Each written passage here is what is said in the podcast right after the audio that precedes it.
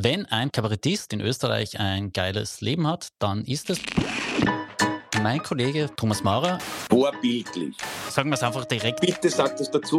Gegelte HR, Jus studiert, der Papa hat ihm die Karriere ermöglicht. Bei uns hätte man sagen, was hast du Deppert. Ich finde jetzt echt diesen Spin so interessant. Sagen ist ein Mischling. Kannst du als Redner dort auftreten? Kannst auch lassen und einen Nusskugelhupf backen. Definitiv. Servus Thomas. Servus Thomas. Und ein herzliches Servus, liebe zuhörende Person bei Maurer und Schick, dem Satire- und Nachrichtenpodcast der Kleinen Zeitung. Mit dabei, er hat schon sein obligatorisches Servus gesagt, Thomas Maurer, Kabarettist und ich glaube, ich sollte jetzt immer wieder dazu sagen, Staatskünstler knapp vor eurer neuen Premiere, oder? Ja, bitte sag das dazu, weil dann merken die Menschen, dass ich da dabei bin. Ja, ja also mit dabei auch Staatskünstler Thomas Maurer. Ich werde tatsächlich von Ihnen bezahlt. Thomas Schick, mein Name, Mitglied der Chefredaktion der Kleinen Zeitung. Goodness. Es gibt Figuren in der Literatur, die sind mir ehrlich gesagt ein bisschen zu eindimensional gezeichnet, irgendwie zu ganz, ganz plümpe Stereotype. Und dann gibt es aber wieder Momente im Leben, da tauchen diese Stereotypen im echten Leben auf. Matt Getz ist zum Beispiel so einer, finde ich zumindest. Zur Vorgeschichte. In den USA wurde in den vergangenen Monaten um den Staatshaushalt gestritten. Das ist einer der ganz wenigen Hebel, den die republikanische Opposition gegen den Demokraten im US-Weißen Haus Joe Biden hat. Und weil die Republikaner unter Sprecher Kevin McCarthy einen Kompromiss ausgehandelt haben, der im Übrigen Militärhilfen für die Ukraine vorerst einmal aussetzt, ist dieser Kevin McCarthy jetzt seinen Job los. Und der Kerl, der da der Antreiber, Gegentreiber, quasi die Opposition innerhalb der eigenen Reihen war, ist dieser Matt Gaetz. Und finde, Thomas, über den sollten wir mal reden, weil da ist irgendwie alles drinnen, was man sich so an schmierigen Südstaaten-Republikaner vorstellt. Gegelte HRUs studiert, der Papa hat ihm die Karriere ermöglicht und dann halt noch Bauerngeschichten, die wir so hatten. Ja, ja, also erstens schaut er schon mal aus wie ein wirklich schlecht gealterter Elvis-Imitator in einem der weniger frequentierten Bereiche von Las Vegas. Aber ja, das ist äh, sehr spannend, weil sind, es wird, glaube ich, immer noch ermittelt, obwohl der Sachverhalt eigentlich klar ist. Er hat eine starke Neigung zu Mädchen, die auch im Pornojargon nicht barely legal wären, sondern illegal der, der Sagen wir es einfach direkt, wegen, hat. Äh, also Wu gerade 18 geworden und äh, endlich den größten Wunsch verwirklicht, in einem Pornofilm mitzuspielen. Und äh, Matt Getz hat es aber gerne ein bisschen jünger und ist da, ich glaube, weil er Minderjährige zu sexuellen Zwecken über Staatsgrenzen amerikanische gebracht hat, wird da ermittelt. Und ja, er dürfte lebenswandelmäßig, wie er auch das große Idol Donald Trump, nicht ganz dem christlich gottesfürchtigen Konservativen entsprechen, was aber, wie wir wissen, bei den Republikanern mittlerweile wurscht ist. Es sind, glaube ich, irgendwelche Finanzgeschichten auch in, in mhm. Ermittlung. Ja, da, da, da hängt zumindest im Raum, dass er mit Wahlkampfgeldern sich auch Drogen gekauft haben solle. Ja, da gibt es auch ein solle. lustiges äh, Video, das äh, gerade kursiert ist, wo er im Senat eben ah, im Repräsentantenhaus, er zieht sein Geldbörsel heraus, äh, greift kurz ins Kleingeldfach und führt dann diesen Daumen zur Nase. Und ganz kurz schaut es aus, als wäre der Daumen, während er ihn raufbringt, etwas heller, als er beim Reingreifen war. Also man kann daraus Schlüsse ziehen oder auch nicht. Vielleicht gibt er nur so wenig Geld aus, dass das Geldwaschel ihnen staubig ist. Oder er wollte den Geruch des Geldes genießen, was ja legitim wäre. Aber es, es, ist schon ein, ein bisschen ein Früchtchen.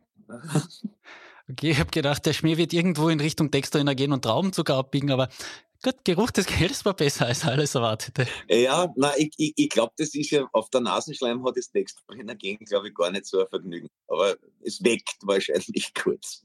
Ja, das Drama muss man aber jetzt auch sagen, dass es da tatsächlich rund um den amerikanischen Staatshaushalt geht. Das ist ja ein bisschen sogar von McCarthy selbst angezettelt. Man möge sich immer daran erinnern, der Kerl brauchte zu, zu Beginn 15 Anläufe, um überhaupt als Sprecher der US-Republikaner im Repräsentantenhaus gewählt zu werden. Die Amtszeit hat eh, eh nur neun Monate gedauert und jetzt ist er erstmals auch ein Sprecher über ein Misstrauensvotum der eigenen Partei abgesetzt worden und das in der ältesten kontinuierlichen Demokratie der Welt. Also das ist schlicht und ergreifend demokratisch schon ein irrer Prozess, den man da absieht, was innerhalb der US-Republikaner abläuft. Zum einen, wie gesagt, Matt Gaetz und die Papaschiene dazu, wo sich da gewisse Aristokratie bei denen rausbildet. Und der zweite Strang natürlich dort, diese Aristokraten, die beginnen auch immer mehr das demokratische System als solches abzulehnen und von unten oder von oben oder von mittendrin irgendwie in die Luft zu sprengen. Ja, ja, na, es gibt ja den, bei den Republikanern auch eine, wenn man das so nennen möchte, intellektuelle Strömung, die argumentiert, dass Amerika eine Republik ist, aber nicht zwangsläufig eine Demokratie. Auch, auch das wird äh, ernsthaft ventiliert. Und das, der, der McCarthy, es kann zumindest immer schön, dass er es über die Länge einer menschlichen Schwangerschaft ausgetragen hat. Aber dass es überhaupt so lange gedauert hat, ist fast das Erstaunlichere, weil unter anderem im Zuge dieser 15 Anläufe, äh, es zu werden, er als Zugeständnis ja den Hardlinern in der eigenen Partei bereits gemacht hat, ein vereinfachtes Prozedere, um ihn zu feuern. Also das fällt dann, weiß nicht, wie das, ob es da eine amerikanische Redensart äh, dazu gibt, aber bei uns würde man sagen, was hast du gehabt?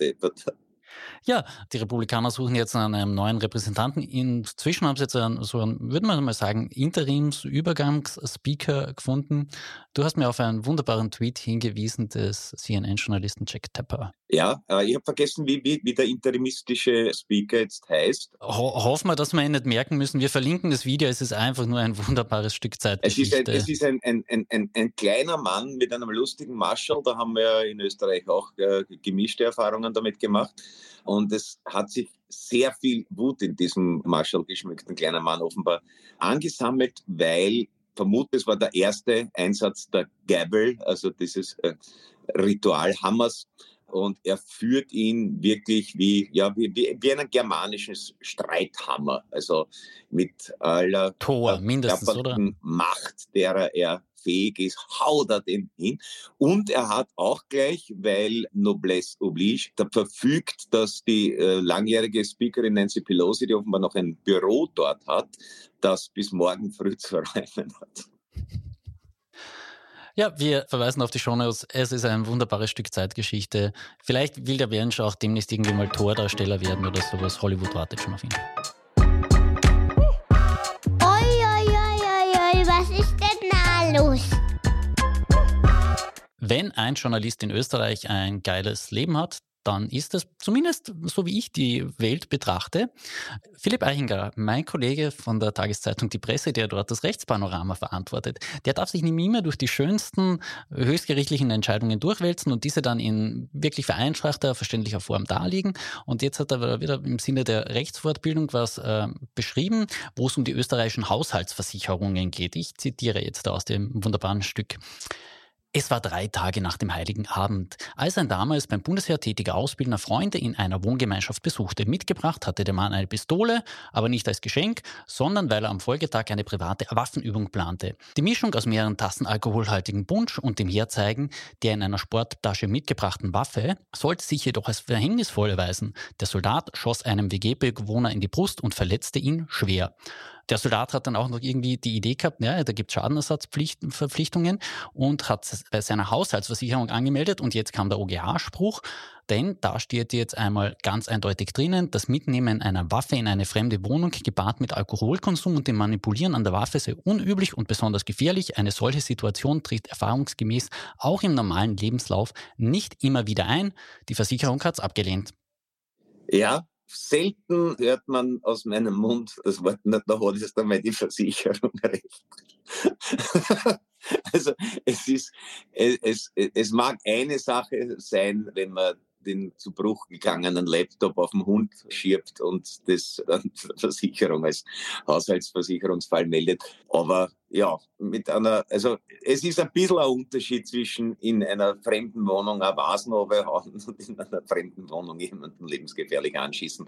Also man kann über die Bereitwilligkeit, versprochene Versicherungsleistungen auch tatsächlich einzulösen, des Versicherungsgewerbes allgemein durchaus kritischer Meinung sein, aber in dem Fall würde ich doch sagen, na, das das Urteil ist auch in dieser Höhe in Ordnung.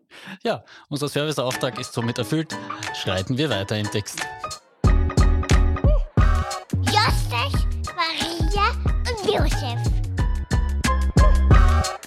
1650 war Maria Bauer, beziehungsweise in anderen Quellen auch Maria Bauerin genannt, die letzte Frau, die in Österreich als Hexe verbrannt wurde, konkret in Salzburg. In zahlreichen anderen Ländern der Welt gibt es aber immer noch Hexerei als staatlich sanktionierte Straftat, unter anderem auf den Seychellen. Der Chef der dort wichtigsten Oppositionspartei, Patrick Hermini, ist am Montag wegen des Verdachts auf Hexerei angeklagt worden. Nach seiner Festnahme sagte er, ja, das ist jetzt eine Entscheidung, die kommt direkt aus der Präsidentschaft. Vor allem Staatschef Ravel Ramkalawan, ich hoffe, ich habe es richtig ausgesprochen, zumindest habe ich es richtig buchstabiert, habe ihn da irgendwie jetzt äh, verhaften lassen. Den Hintergrund ist, Herr Mini kommt im Jahr 2025 von der Opposition gestellt als Präsidentschaftskandidat in die Wahl. Irre Geschichte oder Hexerei im Jahr 2023. Also wahrscheinlich wäre es noch irrer gewesen im Jahr 2015. Da hätten noch weniger Menschen dran geglaubt, dass es geben könnte. Und mittlerweile haben wir ja auch wieder irgendwie Rückwärtsbewegung gesamtgesellschaftlich gemacht. Oh, oh. Aber Hexerei. Ja, Hexerei. Also, ich meine, wenn wir jetzt einmal davon ausgehen, dass der Mann nicht wirklich hexen kann, ich glaube, darauf können wir uns einigen. Wir zwei, aber ich weiß nicht, ob es Common Sense unter den Hörerinnen und Hörern ist. Nutzen wir es zum Anlass, um bei Spotify eine Umfrage zu machen. es wäre natürlich möglich, dass er selbst glaubt, dass er hexen kann. Aber an sich klingt es eher wie eine der weniger oft gehörten äh, Begründungen, um einen Oppositionellen loszuwerden. Also sonst ist ja gern äh, Terrorismus, ist glaube ich in der Türkei der beliebtesten oder in, in, in, in so ähnlichen Grenzdemokratien. Man muss schauen, vielleicht setzt sich durch, vielleicht, weil es ja doch, das muss man dann vielleicht nur eine Spur weniger belegen als, äh, als Terrorismus oder Zersetzung der öffentlichen Moral oder was auch immer es da gibt. Und mittlerweile würde es mich auch nicht mehr wundern, wenn da vielleicht die russische Duma ein Gesetz verabschiedet und der Nawalny noch einmal 20 Jahre Sibirien für Hexerei aufgebrummt kriegt. Das würde, würde glaube ich, äh, dem Wladimir Putin ein ironisches Lächeln beim Verkünden ins Gesicht zaubern. Ich habe mir ein bisschen auf die Suche nach dem Tatsachensubstrat dieser Anklage gemacht. Vorbildlich, ähm, bitte, ja. Ja, ich habe den Fall jetzt soweit entschlüsseln können. Insgesamt wurden weitere sieben Männer verhaftet. Einer davon stammt aus Tansania. Dort ist Hexerei übrigens auch staatlich sanktioniert. Und die ganze Fall steht in Zusammenhang mit zwei ausgegrabenen Leichen, die im August gefunden wurden. Eine ältere Frau, eine äh, ein, und ein junger Mann. Und wenn Sie sich jetzt fragen, wie kommt dann dieser Politiker Hermini rein? Der taucht in einem WhatsApp zwischen einen Seychellen, falls das das richtige Wort ist, und dem Mann aus Tansania auf. Da taucht sein Name in einem WhatsApp auf. Übrigens auch der vom Präsident Ramkalwan. Aber eben der Name allein in dem WhatsApp war offenbar Anlass genug, um den Oppositionschef in Haft zu nehmen. Ja, da kriegte auch ja vom Donald Trump ja etwas überstrapazierte Begriff Witch Hunt im politischen Kontext eine ganz andere, nämlich die eigentliche Bedeutung.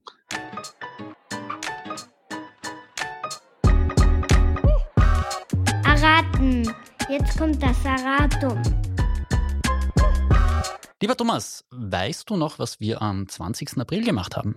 Ja, wir haben ganz demonstrativ keine Eiernockung gegessen. Tatsächlich, äh, abgesehen vom Nicht-Eiernockerl essen, haben wir auch eine Episode veröffentlicht, Kommunismus aller John Lennon. Es ging da unter anderem um eine Buchbesprechung über LKK, die Grazer Bürgermeisterin, und wie sie das Werk von John Lennon äh, jetzt so mal subsumiert darunter, was da alles die kommunistischen Thesen sein könnten. Hatten dort auch noch einige andere Beiträge und einer davon ist nicht auf so viel Widerhall gestoßen. Deswegen jetzt ganz kurz eine Mitteilung. Die Kleine Zeitung hat am 20.04.2023 im Podcast Maurer und Schick bei Kleine Zeitung die unwahre Tatsachenbehauptung aufgestellt, dass mehrere Prozesse gegen Ingenieur Kurt Scheuch mit seiner Verurteilung geendet hätten und er daraus folgende Zahlungen an die Republik geleistet hätte. Die Kleine Zeitung widerruft diese unwahre Behauptung.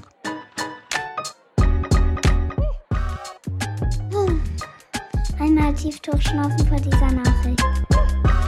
Wir sind ja ein Nachrichtenpodcast, aber eben nicht nur. Bei manchen Geschichten wollen wir Ihnen auch Orientierung geben oder ich würde es jetzt vielleicht sogar ein bisschen dezenter formulieren, nicht Orientierung geben, sondern die Möglichkeit aufzeigen, wohin Sie sich orientieren könnten. Das einmal als kurze Vorbemerkung zu der Story, die Ihnen jetzt wahrscheinlich wohl leider bekannt ist. In Oberösterreich wurde eine Frau von einem Hund totgebissen. Von einem American Stafford Terrier, um genau zu sein. Das ist ein Tier, das eine enorme Beißkraft auch besitzt.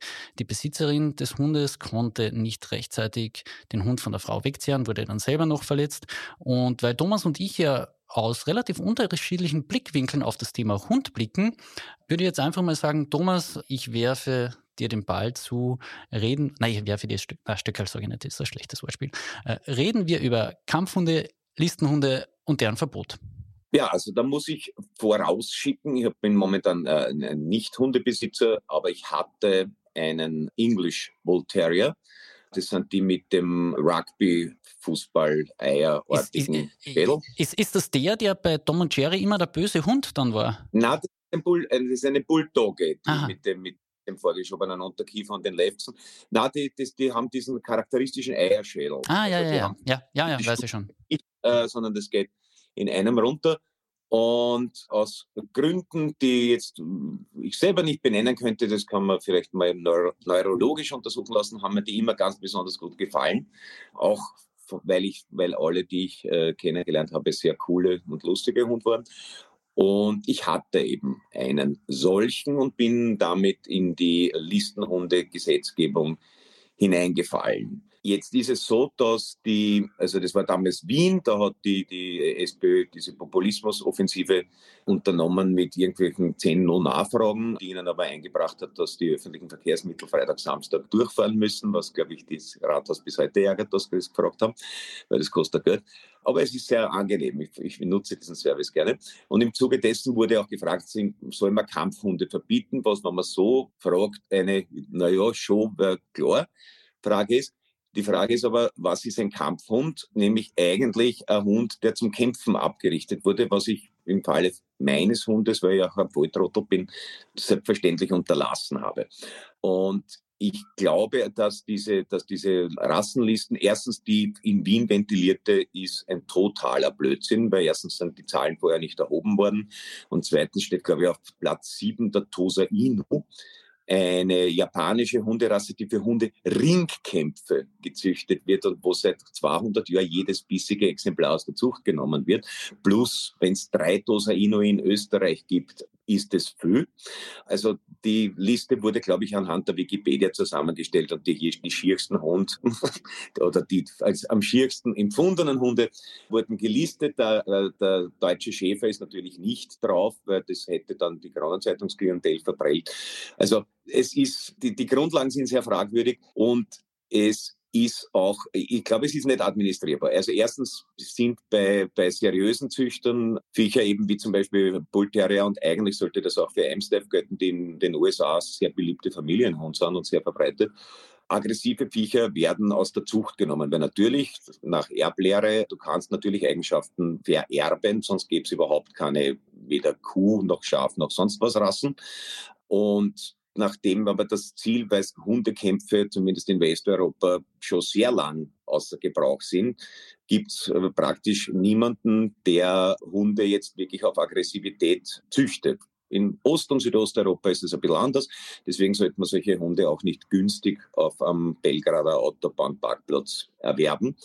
Und die Geschichte ist sogar, wenn dem so wäre, was meines Wissens einfach äh, nicht belegbar ist, dass die überdurchschnittlich aggressiv sind, nämlich die aus anständiger Zucht, du kannst es auch nicht administrieren, weil du könntest natürlich dir dann an was auch immer, an Amstaff, an, an, an Bullterrier oder sonst was nehmen und sagen, es ist ein Mischling. Ne? Das heißt, in Wirklichkeit würdest du dann irgendwie dorthin kommen, dass irgendjemand sagt, na, der ist schier, der kommt weg, der ist, der ist leer, der gefällt mir. Also ich sage mal, jeder Hund, der über Knie hoch ist, ist potenziell gefährlich.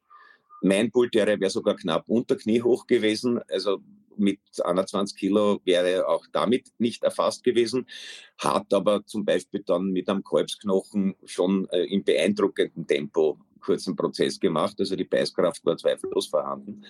Es ist, glaube ich, führt, ähm, was, wie, wozu sicher führt, ist, dass sie Leute vor diesen Rassen mehr fürchten. Der Sicherheit damit in irgendeiner Weise gedient ist, würde ich sehr anzweifeln. Wie gesagt, du kannst es administrieren. Jeder, jeden großen Hund kannst du zu einer Waffe umrüsten. Und entweder verbietet man ja Hunde ab einer gewissen Körpergröße generell, das wird Ist aber auch ein rechtsstaatliches Ding. Wo, wo muss man Leute frei entscheiden lassen und wo reguliert man? Das ist gerade in dem Fall wirklich wahnsinnig schwierig zu unterscheiden, denke ich mal. Ja. Außerdem finde ich Voltaire sehr lieb. Ja, okay, äh, dann, dann, also, ich, ich fasse mir ein bisschen kürzer. Bin zweimal von Hunden gebissen worden. Das, ich glaube, bestände jetzt schon mal meinen Standpunkt in der ganzen Debatte. Und zum Thema Listenhund und zu diesem permanenten Argument, ja, das Problem beginnt ja an der anderen Ende der Leine, muss man halt dann ehrlicherweise auch dazu sagen, ja, es ist noch immer verhältnismäßig gesellschaftlich akzeptierter, einen Hund auf eine Liste zu setzen als Menschen. Ja, ja das, da, da, da haben wir dunkle Zeiten gehabt. Die Alternative, die sich stellt, oder? Ich meine, Hundeverbote für bestimmte Personen gibt es ja heute schon. Ja, ja aber die, die, die werden nicht, also wie gesagt, das ist so jedes Verbot, inwiefern willst du es administrieren, wie kannst du es administrieren? Ich verstehe deinen Punkt, den du dort hast. Ich glaube nur tatsächlich, dass jeder Biss, vor allem jeder Biss, der in solchen schmerzhaften, tödlichen Dimensionen endet, einfach zu weit gegangen ist. Und wenn schon die Eigenverantwortung der Menschen nicht so weit reicht, dann muss halt leider Gottes der Staat wieder mal einschreiten. Ja, aber wie soll er das machen? Das ist das Problem. Ja, wir wissen alle, also das ja, vielleicht hat dieser Fall jetzt dazu geführt, dass wir eine breitere Debatte haben. Labile Menschen dazu neigen, sich so, solche Hunde als, als Imponierkrücke zuzulegen. Das kannst du regelmäßig beobachten. Nur eben, wo, woran machst du das fest? Also welch, welche, an welchen Kriterien? Also wir kennen alle Leute, wo du sagst, du Trottel solltest keinen Hund haben. Aber das in, in, in Gesetzesform zu bringen, in irgendeiner Weise verfassungskonform, ist wirklich schwierig. Und wie gesagt, wo legst du fest, welche Art Hund der Trottel nicht haben sollte oder welche Art Hund überhaupt niemand haben darf? Welches Kriterium legst du an? Das ist praktisch nicht, nicht auflösbar.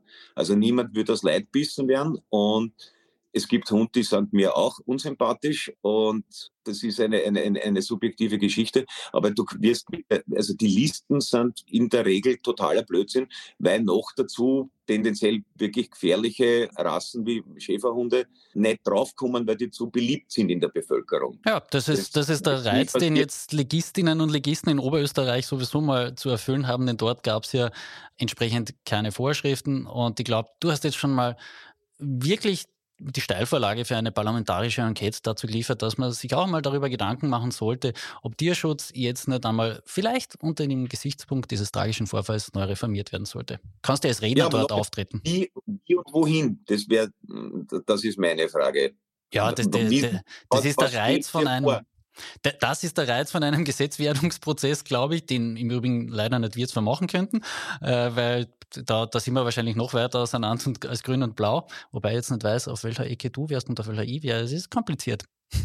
Belassen wir es mutmaßlich dabei. Solange du noch keinen Hund hast, können wir noch immer gern podcasten.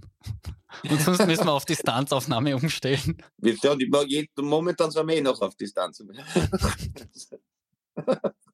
ja, genau. Aber ich, ich, was, ich, was ich gestehen muss, also mein Hund, wenn der einen Chance lassen hat, dann wäre auch dieser Podcast wahrscheinlich sogar auf Distanz zum Erliegen gekommen. Na, endlich eine Nachricht mit einer Frau. Aber was für eine? Es gibt in Österreich derzeit ein Medienphänomen, an dem kommt man nicht vorbei. Und dann gibt es noch ein zweites Medienphänomen, an dem kommt man auch nicht vorbei. Da geht es um zwei österreichische Künstler, beziehungsweise eine Künstlerin und einen Künstler. Die eine ist Melissa Naschenwenk, das andere ist der Paul Pizzera. Die haben jetzt gemeinsam einen Film gedreht. Und als ich dann gestern nur irgendwie einen Trailer suchen wollte nach dem ganzen Ding, bin ich dann beim Googlen und ich habe nur Pizzera eingeben, auf ein Video gestoßen, wo du mit dem Paul Pizzera auftrittst. Ja, Sapalot, ist da die Naschenwenk irgendwo hinten auch noch im Video oder das nicht?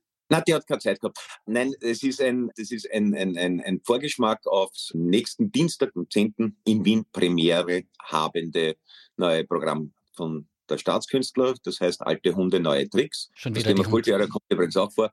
Und wir haben unter anderem einen Song, der sich in aller Konsequenz mit den Mitteln des Austropopes, mit dem Phänomen, dem österreichischen, des äh, Flächenverbrauchs, Bodenfraßes und Supermarktmetastasierens beschäftigt und haben der Pauli Pizzerra, war so nett, den auch mit uns nochmal einzusingen und den gibt's als Clip jetzt einmal auf YouTube.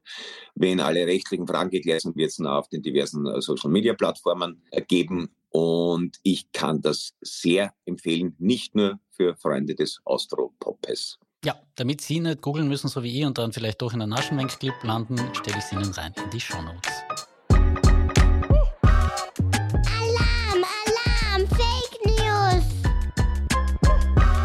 ÖVP will einen Urausschuss machen und holt sich dafür mittels ausgedüfteltem Leak die Neos an Bord. Das ist eine der kuriosesten innenpolitischen Interpretationen der letzten Tage bzw. der letzten Woche. Zur Vorgeschichte. Auch in der ÖVP ist das Thema Microsoft Outlook offenbar ein bisschen ein problembehaftetes Thema. Eine Mitarbeiterin im Parlamentsclub hat Ideen für einen U-Ausschuss gesammelt, eigentlich relativ gut und strukturiert schon aufgeschrieben, muss man sagen. Da geht es zum Beispiel um ein Kammersin-Beinschab-Tool, das schon zu Zeiten und auch zugunsten von Werner Feimann gegeben haben soll. Es geht auch um Inseratenkorruption, vermeintliche Inseratenkorruption bei Grünen und bei der FPÖ, die dann auch irgendwie direkt in Richtung der Person Herbert Kickel einspielen könnte. Und die einzigen, die in diesem U-Ausschusskomplex nicht vorgekommen sind, weil sie eben auch noch nicht Regierungspartei waren bisweilen, sind die Neos. Und vergangenen Freitag landete eben dieses Konzept für den U-Ausschuss im E-Mail-Eingang von Neos-Abgeordneten Helmut Brandstätter wie gesagt, es war schon am Freitag, er war dann zwei Tage lang vielleicht verwirrt, hat sich überlegt, könnte es wirklich sein, dass die Schwarzen mit mir einen Urschuss machen wollen.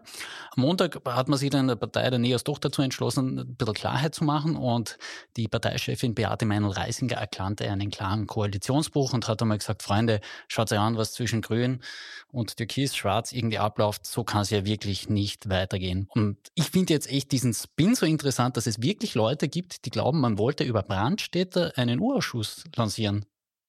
Ja, das, es gibt ja viele Spins mittlerweile. Also das reicht von der einfachsten und nach Ockhams Rasiermesser daher plausibelsten Erklärung Blödheit und eben große Schwierigkeiten beim Umgang mit Microsoft Outlook bis hin zu die Kurzpartie hat das lanciert, um den Nähhammer zu Fall zu bringen und die Rufe nach dem Wunderwutzi lauter werden zu lassen, bis zu, also bei den, bei den ÖVP-Kampfpostern hat irgendwie die SPÖ eingefadelt, aber da könnte ich den Argumentationsgang nicht wiedergeben, muss ich ehrlich gestehen.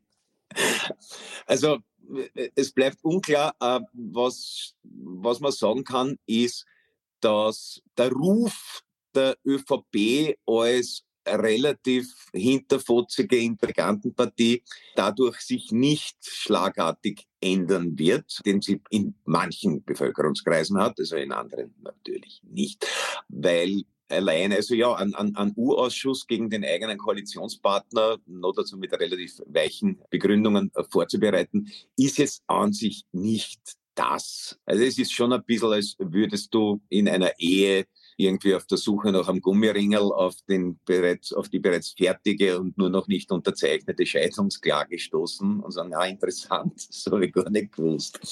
Was das jetzt bedeutet, ob das die äh, Kurzlebigkeit der Koalition irgendwie, also oder ob das der, ein, ein vorzeitiges Ende der Koalition bedeuten wird, werden wir sehen.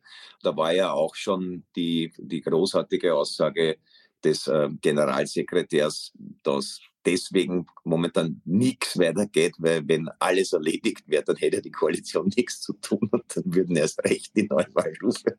Also das ist so wie in einem Videogame, also so wie Zelda wird durchgespielt. Was mache ich jetzt? Also wer es wirklich, also ob Absicht dahinter gesteckt hat, wissen wir glaube ich alle nicht. Wenn ja, kann man sich wirklich mit Freuden der Überlegung hingeben, welche und was hat sie wer davon erwartet. Oder man kann es äh, lassen und zum Beispiel einen Nusskugelhupf backen. Das ist vielleicht sinnvoller. Ja, Randbemerkung inhaltlicher Natur.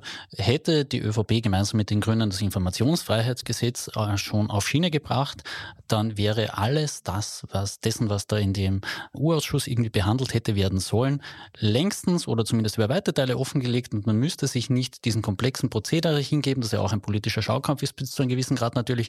Seine Leute würden wirklich wissen, was da ist. Und vielleicht wäre das sogar ergiebiger gewesen. Ja, noch einmal, wenn es das Informationsfreiheitsgesetz schon gäbe, ja, dann würden ja erst gäbe. recht diese Neuwahlrufe erschallen, weil die Regierung alles erledigt hat, was an Problemen in Österreich existiert. Ja, aber der Helmut Brandstätter hätte auch seine Freude damit und könnte sich dann einmal inhaltlich reingeben und wahrscheinlich wäre dann aus mehr Substanzielles rauskommen bei einer NEOS-Pressekonferenz. Wer weiß. Wer weiß. Falls Sie auch im E-Mail-Eingang von Outlook ein E-Mail der kleinen Zeitung gehalten haben, weil Sie sich schon angemeldet haben für Maurer und Schick, klicken Sie bitte einmal drauf, dass Sie wirklich die Bestätigung haben. Ja, dann wissen wir auch, dass wir kommen. Wir freuen uns auf Sie. Am 17.10. gibt es uns live. Dazwischen immer und immer wieder in diesem Podcast und freuen Sie sich schon auf nächste Woche. Hoi, da, da liegt nur ein paar Namen, die wir dort vielleicht so noch äh, ansprechen werden. Heini Staudinger, Christopher Walken, Marco Boger, da wartet noch ein bisschen was auf uns. Okay, das klingt nach einem Best of Proms. Äh, definitiv. Ich sag nichts mehr. Sagst du noch was? Ich sag bitte um die kompetente Abmoderation. Tschüss und schleicht euch.